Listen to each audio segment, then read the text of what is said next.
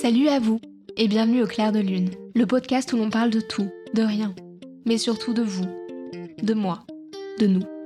Installez-vous confortablement à l'intérieur de vous-même, respirez.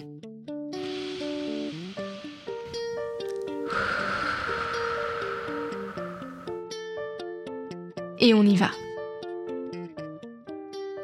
Voilà un vaste sujet que les croyances limitantes. On va pas se mentir, je pense qu'on est tous plus ou moins victimes de ces pensées qui nous parasitent au quotidien et on a du mal à savoir comment s'en défaire. Qu'est-ce que c'est déjà que ces croyances qui nous limitent?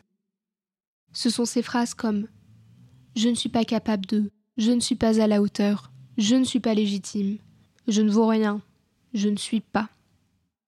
Ce sont des phrases négatives qui sont loin d'être la réalité, mais que nous avons fait nôtre. Elles ont tellement creusé un sillon dans notre esprit, dans notre programme cérébral, notre programme mental, qu'elles nous ont totalement formatés et que nous avons aujourd'hui une perception biaisée de la réalité, puisque ces croyances limitantes reviennent dans des schémas types et nous empoisonnent la vie. Comment elles s'installent ces croyances limitantes de plein de manières différentes, et c'est là où elles sont dangereuses aussi, c'est que elles ont tendance à s'insérer sur des petites choses. À la base, ce sont peut-être des phrases anodines, mais c'est justement parce qu'on n'y fait pas attention qu'elles creusent de plus en plus loin dans ce sillon de notre perception et qu'elles finissent par nous faire entrevoir une réalité qui est totalement fausse. Un exemple tout simple, une personne qui a envie de faire de la danse, mais qui n'ose pas se lancer, et qui se dit de toute façon je suis pas à la hauteur. Ça, c'est une pensée limitante. Elle a envie de faire de la danse, mais sa petite voix vient lui dire qu'elle n'est pas à la hauteur. Et en lui disant ça, Qu'est-ce que cette personne fait? Elle s'empêche de faire de la danse, elle s'empêche de faire quelque chose qui lui ferait du bien, quelque chose dont elle a envie. Et donc elle éloigne ce que la personne veut vraiment. Et elle attire ce qu'elle pense. Parce que du coup, elle s'empêche de faire de la danse, donc elle confirme ce que cette petite voix vient lui dire, c'est-à-dire qu'elle n'est pas à la hauteur, qu'elle n'est pas capable de faire ça. Moi, cette petite voix, je l'ai longtemps entendue, plus jeune, quand je voulais faire du chant. Ce qui est totalement ridicule, puisque bah, pour aller voir un professeur de chant, euh, forcément, faut pas maîtriser le chant. C'est normal. Mais on est faible face à ces mécanismes-là. Ces voix-là le savent, et elles s'en nourrissent. Et Carl Rogers le dit très bien dans le principe de la répulsion, c'est qu'au fond, nous nous éloignons de ce que nous voulons vraiment, et nous attirons ce que nous pensons. En fait, on fait tout pour confirmer cette petite voix négative qui nous dit que nous ne sommes pas capables de, nous ne sommes pas légitimes, nous ne sommes pas à la hauteur. Finalement, moins on y fait attention, plus ces croyances deviennent fortes. Donc on l'a vu, les croyances limitantes, elles ont la capacité de modifier notre perception de la réalité. On en parle beaucoup dans le développement perso, on en parle beaucoup autour de nous, de ces croyances qui limitent, et on en entend tellement parler des fois que ça finit par rester simplement des mots, simplement un concept, simplement un fait. C'est comme ça, ça existe. Et c'est là où ça devient aussi dangereux. Je le fais, enfin, je, je dis ça parce que, en tout cas moi, c'est ce que ça m'a fait et pendant des années, j'ai juste pas travaillé dessus parce que je sais quelles sont mes croyances limitantes et ce qu'elles m'empêchent de faire. Mais c'était comme ça, elles sont là, elles existent et ça allait rien, rien changer. J'étais très passive en fait. Et c'est tout ce qu'il faut pas faire, c'est qu'une fois que tu identifies une croyance limitante, faut la déprogrammer. c'est tout le but. Donc si t'es dans ce cas-là, écoute mon conseil, travaille dessus. Ce qu'il y a d'assez dangereux avec les croyances limitantes, et je vous arrête tout de suite c'est totalement faux, c'est quand on finit par croire qu'elles nous définissent. Pour reprendre l'exemple de cette personne qui croit ne pas savoir parler en public, pour le peu que ce soit une personne avec un caractère assez timide et réservé, elle peut trouver une certaine logique à ne pas euh, maîtriser la parole, euh, la parole publique. Mais c'est pas parce qu'on est timide, c'est pas parce qu'on est réservé qu'on n'aime pas les interactions sociales, le contact social, qu'on n'aime pas être mis un peu sur le devant de la scène, qu'on n'aime pas être écouté c'est le pire du pire. Parce qu'on s'auto-conditionne et on se crée un auto-réconfort dans cette croyance limitante. Plus on cherche finalement des raisons, on cherche en fait à rentrer en osmose avec cette croyance, à lui trouver une raison d'être, et plus finalement on se voile la face et on ne fait pas ce travail intérieur qui est nécessaire justement pour déprogrammer ces euh, croyances limitantes.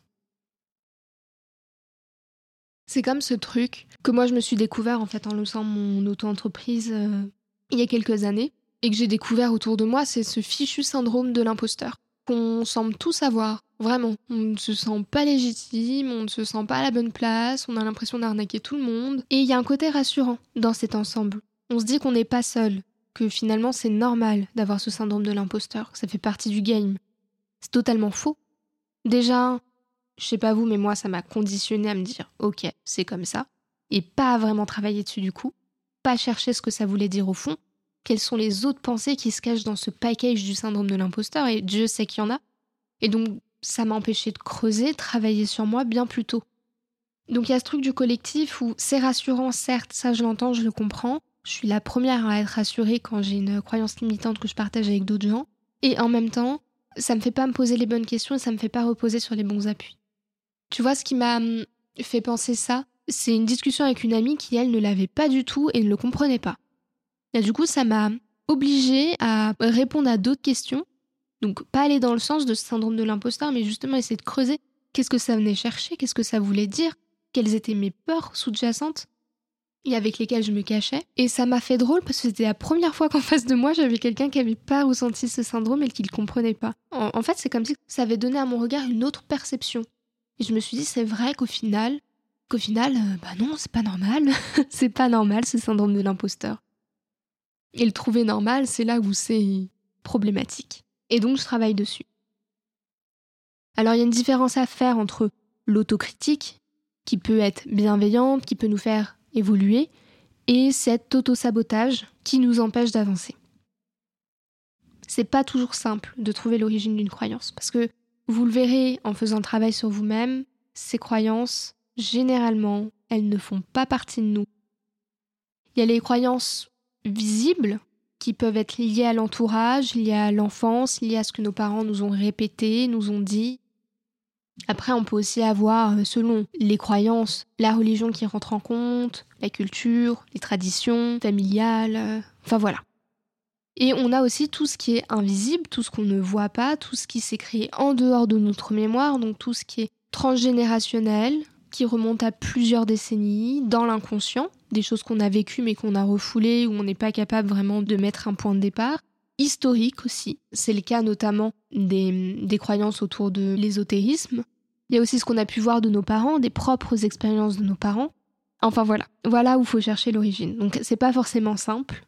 Il y aura des croyances, ce sera plus simple d'aller les trouver. Il y en a d'autres, ça demandera du temps, de la réflexion, de se poser. On a déjà fait le gros du travail quand on a identifié, compris les mécanismes de cette croyance limitante et qu'on a pu remonter petit à petit le fil rouge. Ce que je peux vous inviter à faire pendant ce podcast ou après ce podcast, c'est de prendre une feuille, un stylo, de noter toutes les croyances qui vous limitent, de les trier par domaine, sachant que généralement une croyance qui nous limite dans le domaine personnel nous limite aussi dans le domaine professionnel et vice-versa. Dans quelles conditions elles interfèrent, comment ça se passe dans ces situations, de faire un peu un état des lieux de toutes ces croyances, de les décrypter le plus et le mieux possible. Et déjà, ça te permettra d'y voir plus clair. Quelqu'un qui, par exemple, va avoir la croyance limitante de j'ai peur de parler en public, je ne suis pas capable de parler en public. Cette croyance-là va impacter la personne à la fois dans sa sphère professionnelle, mais également dans sa sphère personnelle. Dans sa sphère personnelle, ça peut donner une personne qui va avoir du mal avec les interactions sociales, qui va être généralement effacée dans un groupe.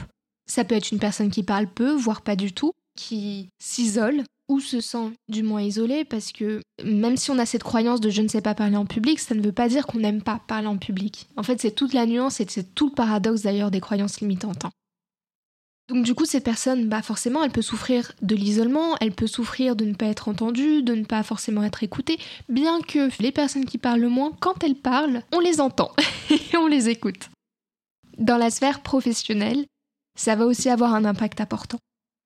Selon le statut de la personne, si cette personne est entrepreneuse, si cette personne est manager, responsable, peu importe finalement le, cadre, elle va souffrir de cette croyance limitante.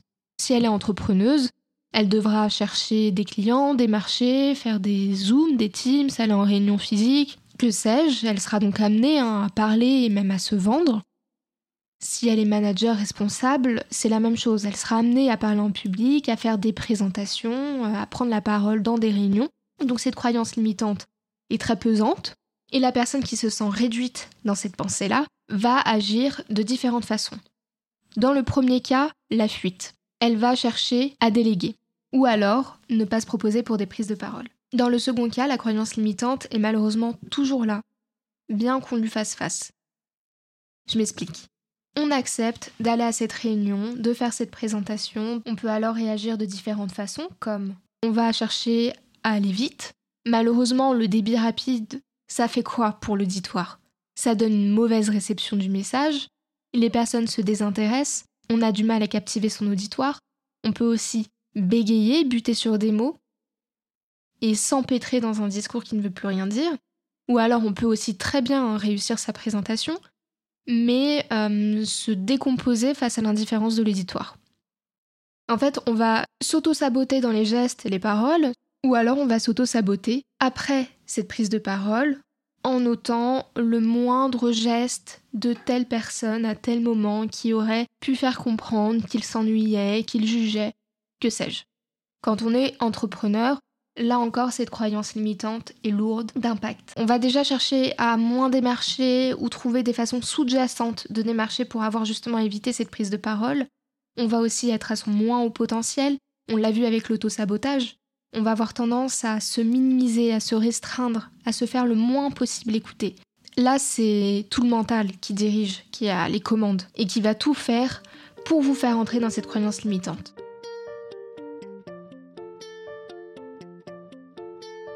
À ce stade-là du podcast, vous pouvez toujours vous poser des questions, vous demander l'intérêt profond de travailler sur ces croyances limitantes, à quel point c'est vital finalement de le faire, et à quel point elles impactent, comment elles fonctionnent. On peut réfléchir à tout ça au travers de la loi de l'attraction. En fait, les mots comme les pensées véhiculent des énergies. Et nous, êtres humains, nous sommes des aimants, soit des aimants répulsifs, soit des aimants attractif. En étant dans la croyance limitante, on choisit d'être des aimants répulsifs. On a envie de faire des choses. On a envie d'être comme ça. Mais ces pensées qui reviennent sans cesse sur des schémas répétitifs viennent agir en répulsif, nous empêchant d'exprimer qui on est vraiment, d'exister tel qu'on a envie d'exister, d'être bien dans notre peau. Et c'est là où tout se joue sur ces croyances. On peut passer des années de sa vie sans travailler dessus. Plus on est jeune, plus c'est simple, puisqu'on a moins de choses à déconstruire, on a moins de choses à travailler, c'est plus simple aussi de revenir aux origines, moins aux origines visibles. Et plus on passe dans l'âge, plus ça devient compliqué, plus la vie nous est, excusez-moi l'expression, mais passée dessus.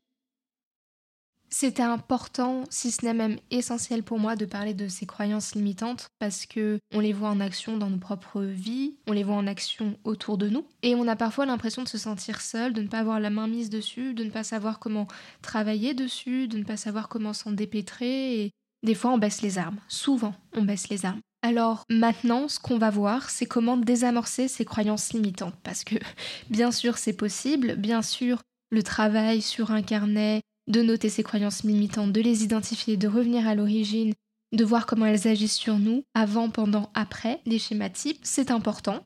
Ça fait déjà 60% du travail, mais il y a tout le reste. Et tout le reste, c'est quoi? On va le voir tout de suite. En fait, c'est assez simple. Pour désamorcer une croyance limitante, il faut dire son contraire. C'est-à-dire que dans l'exemple précédent, je ne sais pas parler en public ou je ne suis pas capable de parler en public, c'est se dire je suis capable de parler en public et j'aime le prouver. Pour un auto-entrepreneur, ça peut être non plus je ne suis pas capable de gagner 1500 euros par mois, mais je suis capable de gagner 1500 euros par mois et j'aime le prouver. Je suis à la hauteur de faire de la danse, je n'ai pas peur de le faire. Je pense que vous avez compris le schéma, mais c'est vraiment créer des affirmations qui vont être positives et non plus négatives. On va devenir de vrais aimants attractifs et non plus des aimants répulsifs il faut les évincer au profit d'une d'une phrase lumière, quoi. Quelque chose d'ultra positif qui va vous pousser aussi à créer, à mettre en place des, des actions concrètes pour soutenir ces affirmations positives. C'est-à-dire que dans le je sais parler en public, vous allez mettre en place des actions concrètes pour déprogrammer l'ancienne mémoire erronée et la reprogrammer en lui disant je sais parler en public. Tout ça, ça va vouloir dire que vous allez vous laisser l'opportunité de parler en public dans votre milieu pro, dans votre milieu perso, de prendre le lead au sein d'une discussion, d'une conversation. Vous allez vous laisser le droit de réussir cet exploit. Vous allez vous laisser le droit à l'erreur aussi. C'est normal de faire des erreurs au début, de tâtonner au début. Vous allez vous laisser le droit de réitérer l'action jusqu'à ce que vous vous sentiez fier de vous. Vous allez aussi vous permettre de prendre du recul quand ces pensées limitantes ressurgiront pour vous dire que vous n'êtes pas capable, vous n'êtes pas à la hauteur, vous n'êtes pas comme ça, et de leur dire stop. Ces pensées limitantes ne sont pas raisonnables, c'est-à-dire qu'elles ne s'attachent à aucun fait concret. Quoi qu'on en pense, quoi qu'on en dise, voilà, c'est essayer de casser ces micro-pensées qui peuvent revenir du coup et vous renvoyer à ces croyances qui sont totalement fausses. Le travail il va être dans la répétition. Au départ, ça va être dur parce qu'il va falloir être vigilant, mais de façon active. Il va vraiment, ça va vraiment demander de l'effort, ça va demander de l'énergie, ça va demander une capacité de recul. Mais plus vous le ferez, plus ça deviendra naturel et moins ça vous demandera d'énergie. Et dans cette théorie de la loi de l'attraction à travers les mots, c'est la même chose. Là, vous allez attirer toutes les situations vous allez réussir. Vous allez même attirer certainement des personnes qui vont dire que c'est bien ce que vous avez fait. Vous allez attirer des pensées beaucoup plus positives et vous allez vous sentir beaucoup plus léger. Ça demande du temps pour déprogrammer des pensées limitantes. Je veux dire, selon l'âge que vous avez, les pensées limitantes, elles peuvent se créer depuis la plus tendre enfance. Donc, il y en a, ça fait 10, 15, 20, 30, 50 ans qu'elles sont là et qu'on se les répète au quotidien et qu'il y a des situations quotidiennes qui viennent nous les rappeler. Donc, bien sûr que c'est dur de, de se débarrasser de ces croyances limitantes et que ça va pas se faire en une semaine, parfois en un mois, deux mois, un an. Ça dépendra des personnes, ça dépendra du travail euh, que vous aurez à faire dessus, de la profondeur à laquelle aussi elles ont réussi à, à s'ancrer dans votre, euh, dans votre mental, mais elles vont disparaître si vous faites ces exercices-là, si vous travaillez sur vous, je vous le garantis. Donnez-vous au moins cette confiance-là, cette sûreté-là, cette protection-là et cet amour-là.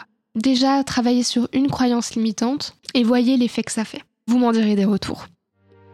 On est tous capables de bien des choses, on se sous-estime tellement sur tout, on a un pouvoir qui est infini. C'est très important de se donner de l'amour et de croire en nous. Personne ne saura à quel point nous sommes forts autant que nous-mêmes. Faut vraiment vous vous imprégniez de ces mots-là. On est capable de tant de choses et on s'empêche de faire tellement de choses. En fait, si on se permettait de faire tout ce qu'on avait envie de faire, on serait déjà beaucoup plus heureux et ne serait-ce que pour ça, ne serait-ce que pour cette quête du bonheur, cette quête de la joie, du bien-être, on devrait se permettre de se dire et puis quoi? Si je vais à l'encontre de ces croyances limitantes, qu'est-ce que finalement au fond je risque? J'aimerais terminer ce podcast sur des mots assez peut-être basiques, des mots que vous avez certainement déjà entendus, mais, qui sont vraiment profonds de sincérité. Ayez confiance en vous. Comprenez le pouvoir infini intérieur qui sommeille en vous et qui ne demande qu'à se réveiller, qu'à prendre les commandes, qu'à prendre le lead. Il est temps que vous incarniez la personne que vous avez envie d'être. Il est temps de prendre conscience de tout votre potentiel. Il est temps de vous aimer. Mais faire ce travail-là, qui demande du courage, c'est déjà faire la moitié du chemin. Prenez-en conscience.